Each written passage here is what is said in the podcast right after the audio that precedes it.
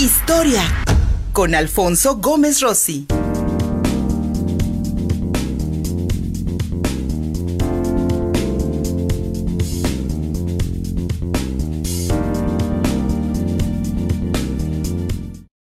Con mi querido amigo el doctor Alfonso Gómez Rossi tenemos una cita cada lunes para darle una revisión a la historia. Ahora, un pasaje interesante de la historia norteamericana, por allá de 1674, un, eh, un, colono norteamericano de apellido Bacon organiza una rebelión en contra del gobernador estatal por algunos temas que tenían que ver con las tribus indoamericanas. Pero también, mi querido Alfonso Gómez Rossi, se le ve a esta, a esta rebelión en la Virginia colonial como un antecedente de la guerra civil, pero también como un antecedente, como la punta de lanza del racismo norteamericano, como lo vemos hoy en día. Mi querido Alfonso Gómez Rossi, bienvenido, muy buenos días. Hola, muy buenos días, Luis Fernando. Y sí, lo acabas de describir perfectamente. Es el antecedente de una serie de historias que tienen que ver con la composición racial y la cultura racial de Estados Unidos, ¿no? Entonces vamos a, ponerlo en el contexto. La colonia de Virginia se funda en 1607, cuando se funda la ciudad de Jamestown, ¿no? Esta ciudad va a ser una ciudad de aristócratas ingleses, ¿no? A diferencia de los ingleses que van a emigrar hacia Massachusetts, que eran puritanos y religiosos, la gente que emigra a Virginia tenía la idea de que querían ser como los españoles que habían emigrado aquí a la Nueva España o al Perú ellos lo que buscaban era que tuvieran indígenas que les trabajaran la tierra y que encontraran minas de oro y de plata que pudieran explotar para hacerse ricos rápidamente. Desafortunadamente para los colonos de Jamestown, eh, esto no va a ocurrir.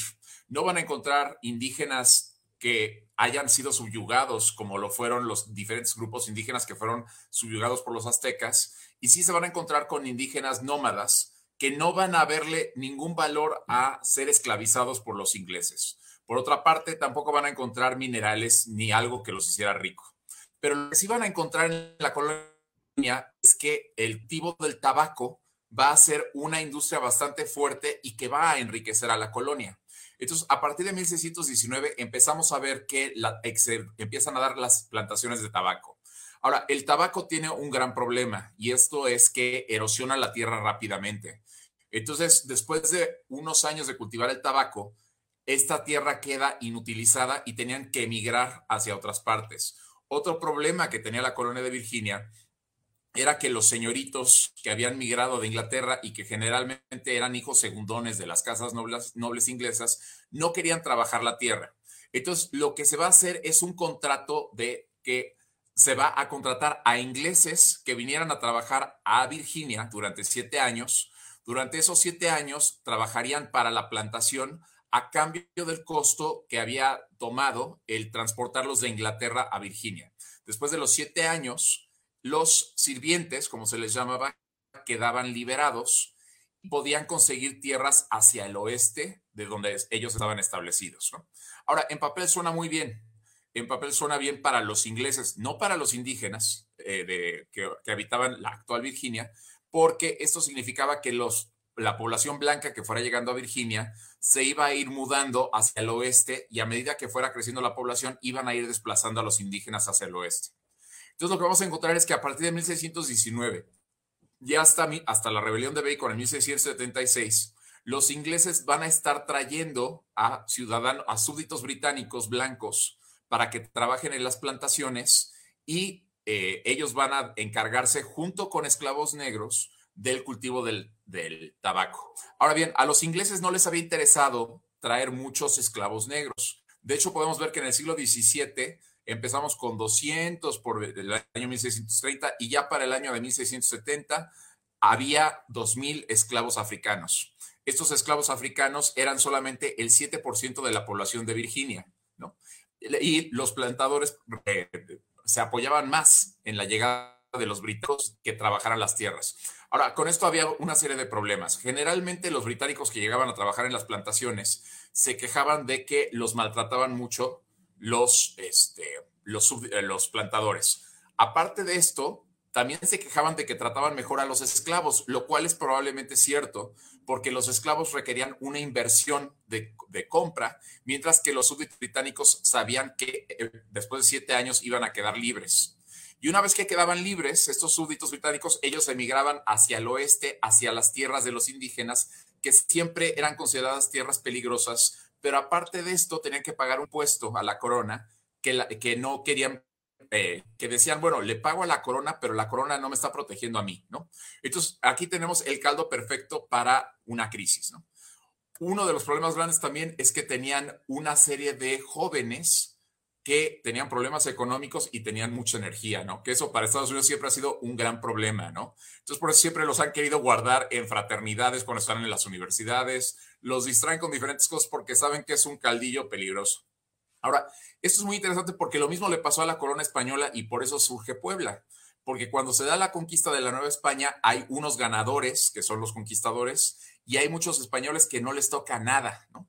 Y entonces lo que la corona hace es que se preocupa por estos españoles que no tienen nada y les da terrenos en Puebla para compensarlos de alguna manera por participar en la conquista. Entonces, vemos que esto va a ser uno de los grandes problemas de, los, colonizadores en, el nuevo mundo, ¿no? Tienen una serie, un, grupo de jóvenes que no están recibiendo nada y que se sienten eh, abusados por el sistema, ¿no?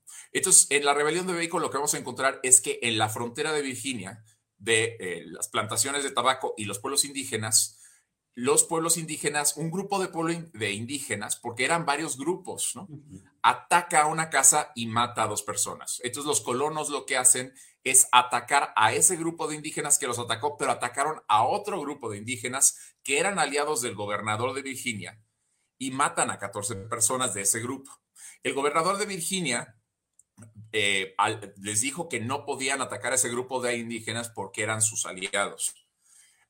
Lo que esto hace es que entonces se detona la rebelión de Bacon, ¿no? Porque se asume que el gobernador de Virginia, William Barclay, o se escribe Berkeley, pero se pronuncia Barclay, era aliado de ciertos grupos porque tenía tratos con ellos para el comercio, ¿no? Pero a final de cuentas, lo que decía eh, este grupo de colonos insatisfechos era que el gobernador era un abusivo y que en realidad no los estaba protegiendo a ellos, aunque sí les quería cobrar los impuestos, los estaban desplazando a los peores terrenos. Y entonces lo que ellos hacen es decir, bueno, lo que nosotros queremos es que se nos reconozca el derecho sobre los territorios indígenas del oeste de Virginia. Y también a todos los que participen con nosotros les vamos a dar la libertad. Entonces es un movimiento de gente blanca insatisfecha, pero que también se alía con los esclavos africanos para, y les dice que si participan en la rebelión se les va a dar la libertad. ¿Qué es lo que va a pasar? En un día como hoy, pero en 1676, este grupo de rebeldes se, eh, va a quemar la capital de Virginia, que era Jamestown, ¿no? Y afortunadamente para los ingleses, el líder de esta rebelión, Nathaniel Bacon, que era pariente del gobernador William Berkeley, va a fallecer de disentería, ¿no? Para 1677 la rebelión va a, estar ah, suprimida y este, el gobernador William Berkeley va, a ser llamado a Inglaterra para dar, eh, para explicar qué es lo que había pasado, pero él fallece en Inglaterra ocho meses después de la muerte de Nathaniel Bacon. Ahora bien, esta rebelión es la primera rebelión en la historia de la colonia, eh, de las colonias inglesas de Norteamérica, pero es relevante porque hasta 1950 se asumía que este fue el primer antecedente de la independencia de Estados Unidos. Pero a partir de 1950 cambia la historiografía y se entiende que este es el momento crucial de la historia en el que los burgueses de Virginia deciden empezar a importar esclavos africanos. A partir de 1676 ya no se va a importar a sirvientes de, Inglaterra que trabajen durante siete años, porque el miedo que tenían los, los plantadores de Virginia y sus porque a fin de cuentas eran sus lo que ellos quieren evitar entonces es otros, otras rebeliones en el que eh, se puedan pedir derechos y a, partir de este momento se empieza la importación en masa de esclavos africanos. Y en 1706 se pasan leyes en donde no se les reconoce ningún derecho a los esclavos como ciudadanos británicos y es más, se legaliza incluso que los hijos de los esclavos sigan siendo esclavos.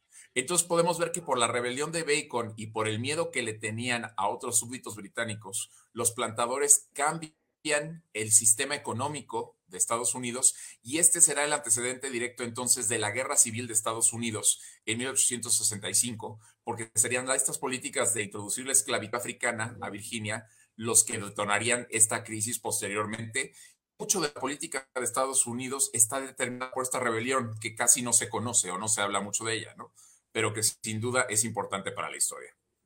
Uf, mi querido Alfonso Gómez Rossi, sin duda alguna nos revelas un pasaje importantísimo, porque a partir de ello es que, que, se define sin duda alguna en mucho la actual Norteamérica, el actual Estados Unidos, que todavía sigue siendo un gran problema, ¿no? Lo, la, la, vida de las poblaciones afroamericanas, el, el, Black Lives Matter, por ejemplo, las, las vidas de, de, las personas negras importan, nos puede hablar mucho de, de, de la trascendencia de esa decisión o de esta rebelión, perdón, de 1674 y la diferencia que existió entre el colonialismo inglés norteamericano y el colonialismo español en, en, en la parte sur del continente, donde efectivamente tenían grandes culturas, grandes poblaciones indígenas para esclavizar y lo que no existía también en Norteamérica, que eran poblaciones mucho menores y nómadas, que pues no tenían, no tenían esta costumbre de, de, de, de mucho menos de estar esclavizados o de trabajar la tierra, como en las plantaciones de tabaco. Interesantísimo, mi querido Alfonso Gómez Rossi, y cómo obligó también